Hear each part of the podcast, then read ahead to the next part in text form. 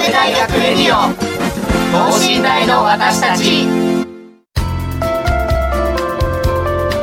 この番組では神戸大学でのキャンパスライフ受験エピソードなど学生パーソナリティが生の声をお届けしていきます。大学関係者による大学の最新情報イベント情報もお伝えします。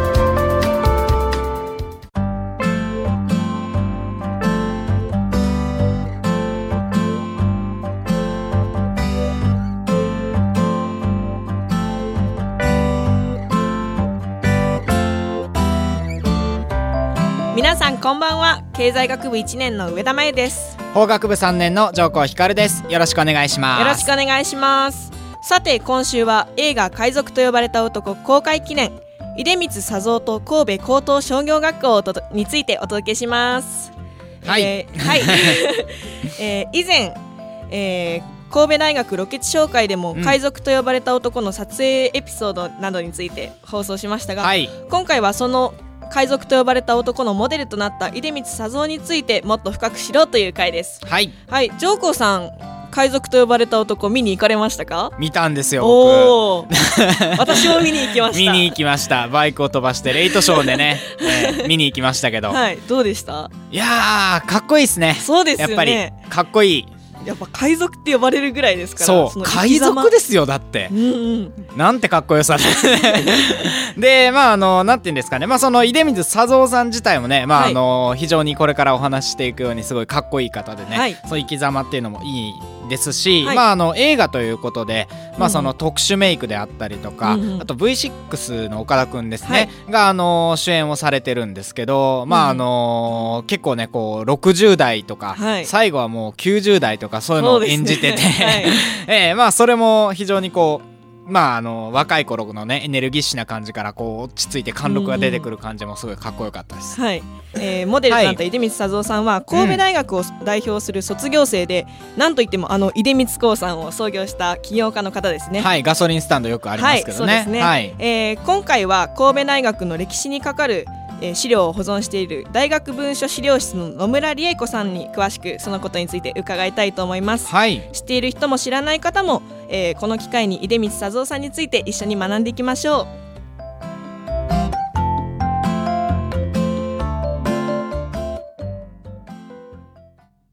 神戸大学レディオ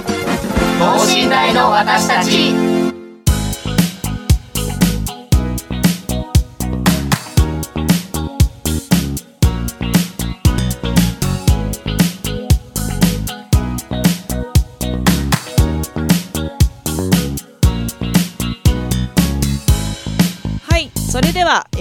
村さんの登場です。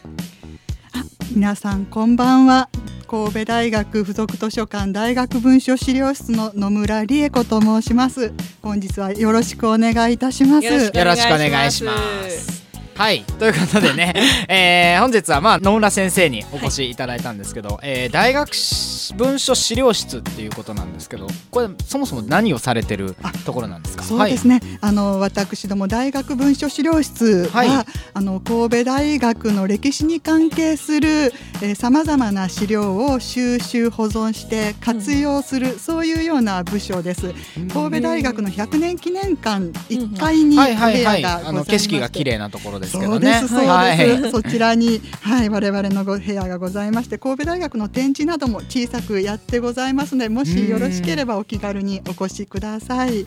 はい。そして、えーまあ、今回取り上げる出光佐三さんなんですけど、はい、えー、まあ、すごい方だっていうのはね、まあ、映画を見ればわかる、ね、ということなんですけど、まああのどういうふうにこの神戸大学と関わりがあるかっていうのはあまり知られてないと思うので本日はそれを伺いたいと思うんですけど。ね、はい、はい、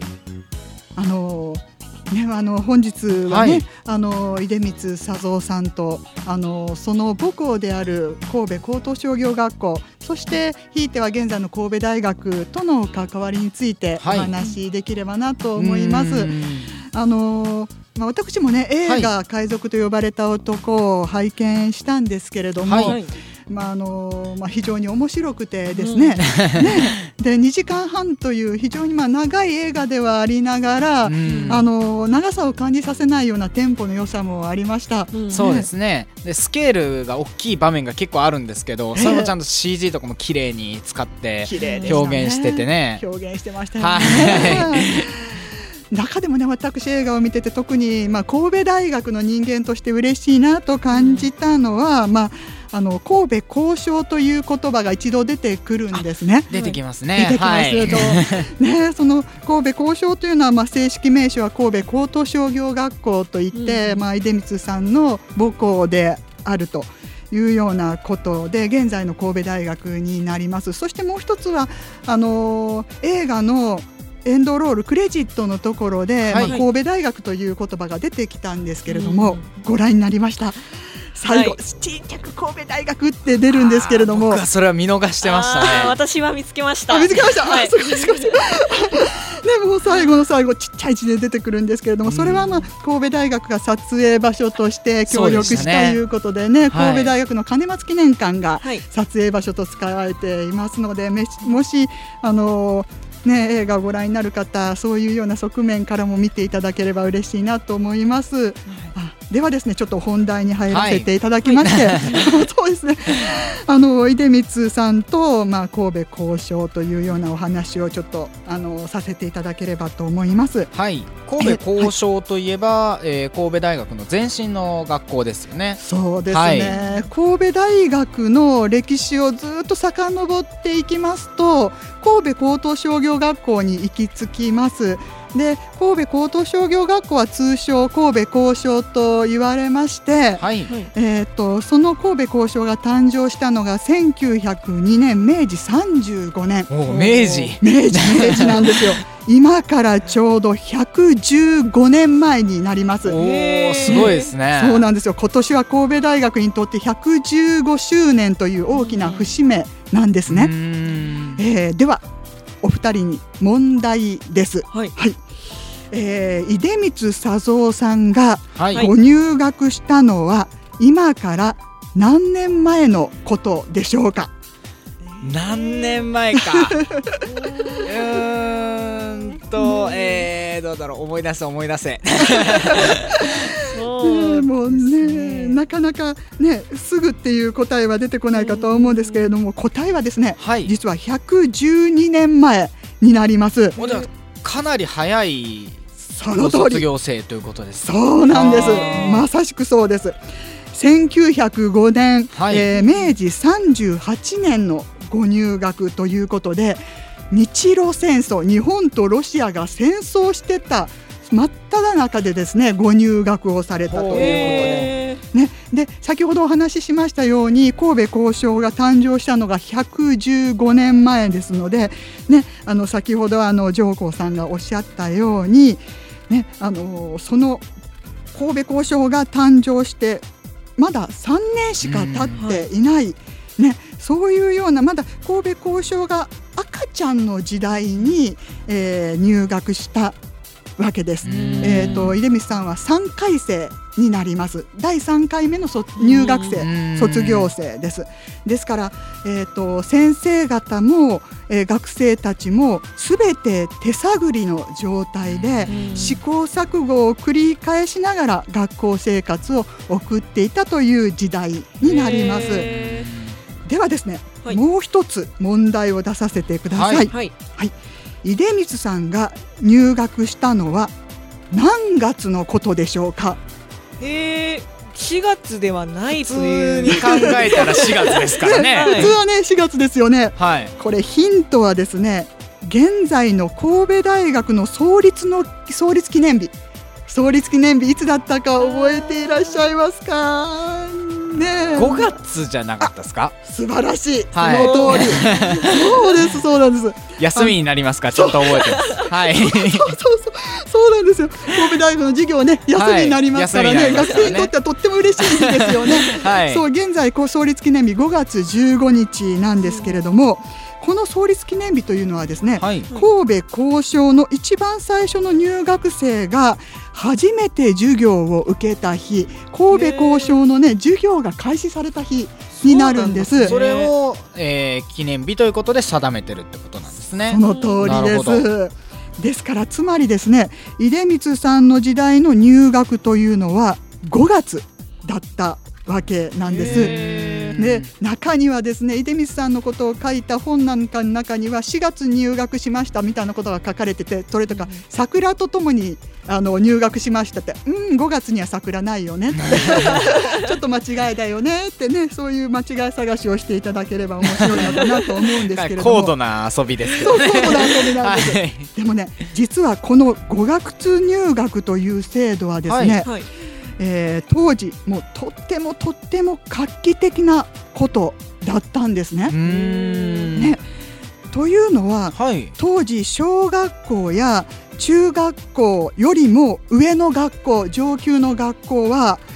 えー、全部秋入学だったんです。今秋入学今よりも遅かったってことですね。その通り今よりも遅かったんです。はい、えー、高校や大学はですねすべて9月入学です。で、えーと、神戸交渉よりもお兄さんである東京交渉東京高等商業学校現在の一橋大学、はい、そこも9月入学でした。で,、えー、でも小学校とか中学校は3月に卒業するわけなんですね。で中学校を3月に卒業してで高校や東京の交渉に入学するには半年間も無駄な時間ができてしまったわけなんですね。で、えーまあ、こういうような状態ではだめだと。ね、少年たちの貴重な時間を半年間も、まあ、あの無駄にしてはいけないということで、えー、中学を卒業するとすぐに入学できるようにということで神戸交渉は日本の高等教育機関では初めてえー、春入学5月入学を導入した画期的な学校だったわけなんです。最初から4月だったわけじゃないんですねそうそう最初から4月じゃなかった。途中からまた4月になっていて他の高等教育機関も4月に合わせていったというような過程があるわけなんですけれどもですからぜひ皆さんもですね、えーと、神戸大学の創立の記念日が5月であることとか出光さんの入学が5月であるということは誇りと思っていただければと思います。ではですね、えーと、もう一つ、えー、神戸交渉の画期的なすごいところをもう一つご紹介したいと思うんですけれども、はい、実はですねもし神戸交渉が存在しなかったら現在の出光興産株式会社さんは存在しなかったかもしれないと。どうね出光さんはもしかすると神戸交渉がなかったら故郷の小さな会社に就職して一生平社員とか中堅管理職ぐらいしかなれなかったかもしれないということです。それはどういうことなんですかね。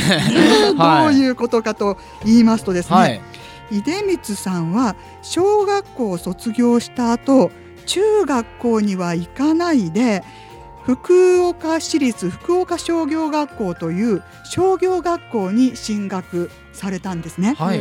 で、えー、実はですね当時の商業学校に進学した人は、えー、商業学校を卒業したらさらに上の学校に進学するルートがなかったんです。でで商業学校を卒業したらすぐに就職するしかなかったんですね。まあ、そういうような時代だったんですけれども、えー、ですからあの高校とか大学または高等商業学校という学校に、まあえー、もし進学したいなと思ったら中学校を卒業してなければならなかったわけなんです。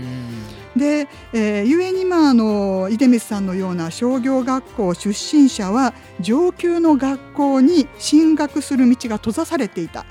ね、しかしここが神戸交渉のすごいところなんですけれども、はい、神戸交渉はですね日本で初めて商業学校出身者の入学を正式に認めた学校なんです。ね、でですからあの、えー、出光さんは神戸交渉が存在したからこそ最高の学歴を手に入れることができたわけなんですね。最高の学歴と言いますのは実は当時神戸交渉は商業学や経済学の分野では日本の最高学府だったんです。というのは、えー、帝国大学現在の東京大学とか京都大学という帝国大学にはまだ経済学部がなかったんですね。なので高等商業学校が一番商業学や経済学の分野では最高学府だったわけなんです。そうなんですね。そうなんですよ。今でいう大学に並ぶぐらいのそうですね。ねまああのまあレベル的にはそうですね。はい、まあ専門学校ではあるんですけれども。はいえー、でですから、まあ、あの出光さんの時代はものすごい学歴社会ですから大手の会社に就職して管理職になろうと思ってやっぱり学歴が必要になってくると。えー、ですからですね出光さんは後年こういうような言葉を残しています。これ出光さんが言った言葉なんですけれども、はい、えー、管立神戸高等商業学校は商業学校卒業者のために進学の道を開いてくれた救世主であると。最初の学校である。特にその発案された水島哲也校長は我々商業学校卒業者にとっては大恩人であるというような言葉を残していらっしゃいます。ね、で、えっと、出光さんのように商業学校出身者で神戸交渉に行って偉くなった方っていうのはたくさんい。らっしゃってですね、はい、えー、例えば東京海上火災保険の社長鈴木栄さんとかですね、はい、まあ、出光さんもそうなんですけれども出光さんと同期の和田恒介さん、はい、これはですね富士富士電機製造の社長富士通の社長なんかも。ね、さされていらっしゃいます、はい、あとですね伊藤忠商事の社長である。伊藤忠商事。はい。伊藤忠越後正和さん。あとですね衆議院議長や副総理をされた石井光次郎さん。あとあの日本社会党書記長の枝三郎さん。まあ、そういうようなさまざまな方々が商業学校出身者で本当に神戸交渉がなければそのままあの社会人になっていたというような方でもそういう学学歴を得て社会とにあの貢献していくというような道を切り開くことができたというようなエピソードがございます。えー、次にですねちょっと出光さんの学生時代を見ていきたいなと思います。はい、ではもう一つ問題です。はい、出光さんは神戸交渉に入学すると体育会系のとあるクラブに入りました。どんなクラブに入部したでしょうか？これまた難問ですよね。難問ですね。実はですね、はい、答えは柔道部です。これはねあんまり知られてないこと、はい、そう柔道部なんです。ね、エデビスさんイコール柔道ってあまりねあの、ピンとこないところはあるのかもしれないんですけれども、はい、えーと、出光さんの頃はですねまだ柔道部という名前ではなく学友会武術部柔道科という名前のクラブでした、うんうん、現在の神戸大学の柔道部になります。はいえーまあ、先ほど出光さんはですね、えー、の時代はあの神戸高所は生まれたばかりの赤ん坊みたいな状態だったっていうお話をしましたけれども、はい、えー、柔道部も同じだったんですね。で有段者の黒帯が一人もいない白帯ばかりだったりですね。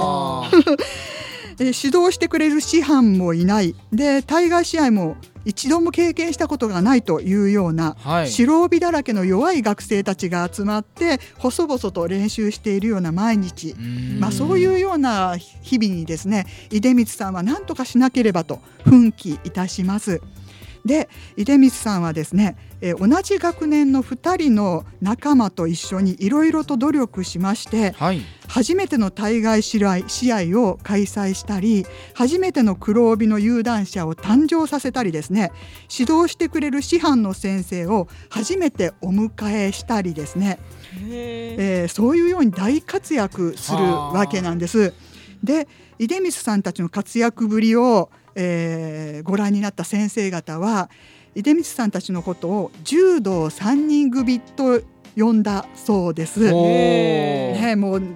いろいろと活躍されていらっしゃいますけれども。すごいその頃からもう頭角を表してたってことですよね。その通りです、はい、そうなんですよ。まあこのようにね出光さんは生まれて間もない赤ん坊の柔道部において、まあ、しっかりとした基礎作りを、に貢献したわけです、うん、まあ、こうした経験は先ほどもねおっしゃったように後に自分の会社を立ち上げて大企業にまで成長させる過程においても何かしら生かされたのではないかなと思います。うん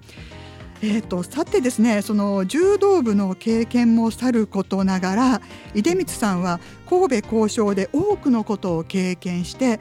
その経験を後の企業経営にも生かしました。えーまあ、起業家となった出光さんは出光商会の五大主義という5つの経営理念を掲げたんですね。はい、この5つというのは人間尊重大家族主義、えー、独立自治黄金の奴隷たるなかれ生産者より消費者へっていう5つなんですけれども、ね、これらの経営理念にも実は神戸交渉での経験が強く反映されています。その経営理念自体もこうね日本的企業の本当、はい、なんていうんですか伝統といいますか、いいところっていう評価を受けてるとこですけどね。そうですね、はい、それが交渉時代に培われたということなんですね。その通りです。はいで例えばですね人間尊重という経営理念には、はい、え神戸交渉時代の社会風潮への反発がありました。えー、例えばあの出光さんはこんな言葉を、えー、残しています、えー、私は神戸交渉に在学していた時に、えー、学僧から、えー、大阪の金持ちの在り方を見ていたが今と違って当時大阪の金持ちは金のあるに任せて見るに耐えないような横暴なことをやっていた。金儲けが仕事であるような風潮が当時の大阪の姿であった。それを私たち学生が見て黄金の奴隷となるな。社会は人間が作ったのだから社会の中心は人間でなければならないと学生たちが言い合ったんです。そこから出光の経営理念である人間尊重というのが出てきたんです。っていうふうにおっしゃっています。えー、つまり出光さんたち神戸交渉の学生たちはですね、はい、えー、日露戦争後の大阪の悪どい金儲け主義を見て反感を抱き、えー、黄金の奴隷となるな社会の中心は人間でなければならないと主張し合ったわけなんですね。でこうした経験が人間尊重という経営理念の確立につながったというわけになります。えっと、またね、えー、出光さんは神戸交渉の2人の先生との出会いも、えー、とても大切にして経営理念に生かしました、はい、そのお一人はですね、えー、神戸交渉の初代校長水島哲也先生になります。水島校長はですね、はい。えーえー、学生に対してまるで、えー、父親のような深い愛情を持って接した先生でして、えー、親が子供の、えー、自分の子供を案じるようなそんな水島校長先生の慈愛に満ちた家族的温情に深い感銘を受けた出光さんは、えー、自らも経営理念の一つとして大家族主義を唱えるとともにですね、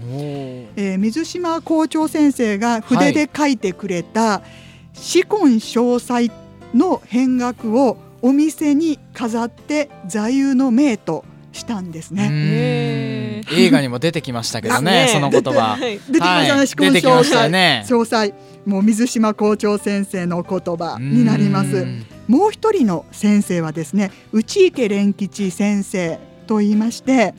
出光さんはその配給論とか倉庫論の先駆者である内池教授から、はい、その金儲けが商売だと考えるような商売人は不要であるとえー、生産者と消費者の間で両者の利益を図るような商売人商人が必要なんだというような教えを受けて深く感銘を受けて、えー、生産者から消費者へ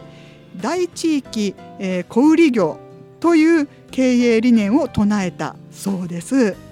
まあ、このようにですね、はい、出光さんは神戸交渉での学生生活を通して多くのことを学びそれを後の企業経営に生かしていったということになります。あとですねあのまあ、起業家となった後の出光さんのことをちょっとお話しさせていただければと思うんですけれども、はい。はい、私自身、まあ、起業家としての出光さんを評価するということはできないんですが、えー、出光さんはですね、えー、社会人になった後も生涯にわたって絶え間ない愛情を母校に注いで神戸大学の発展を支え続けてくださったんですね。例えばですね、えー、太平洋戦争に負け日本が負けてですね GHQ が神戸に進駐してきた時、うんうんうん、えー、実は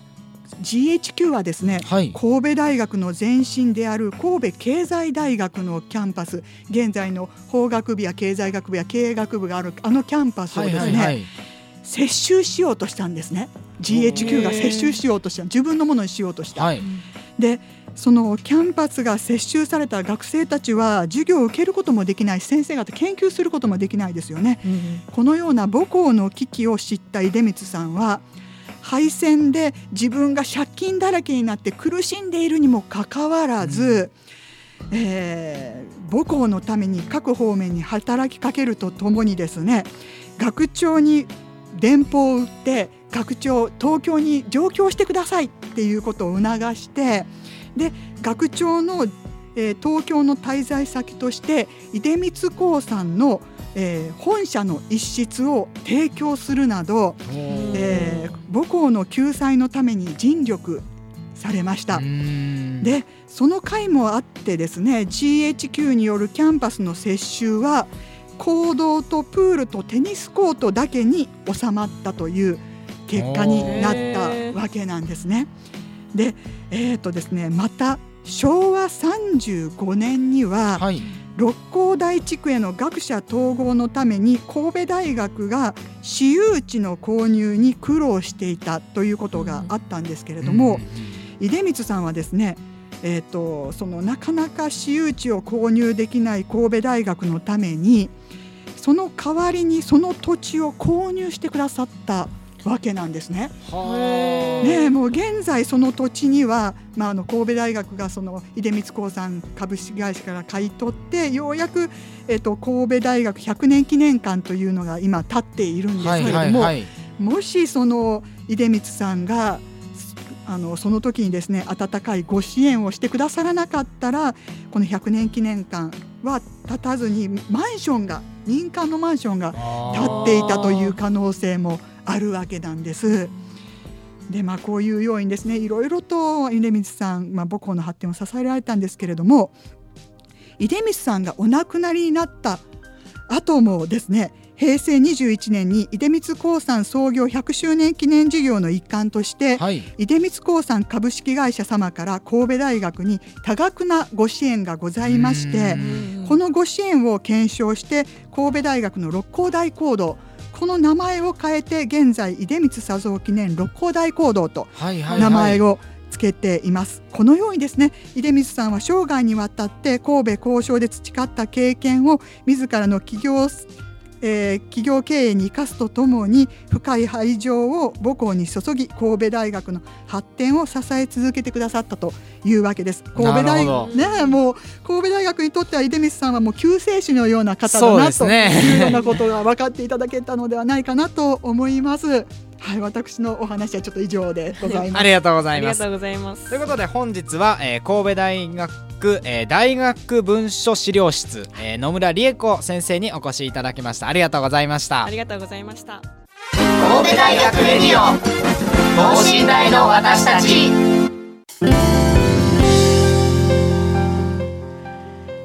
いやもうあれですね。あの海賊と呼ばれた男を見てからもう出光佐三さんについて気になりすぎてすごい私も調べたりしてたんですけど そのそれ以上のことが聞けて本当に良かったですね、ね、まさかこんなにお世話になってる人だと思わなかったので、はい、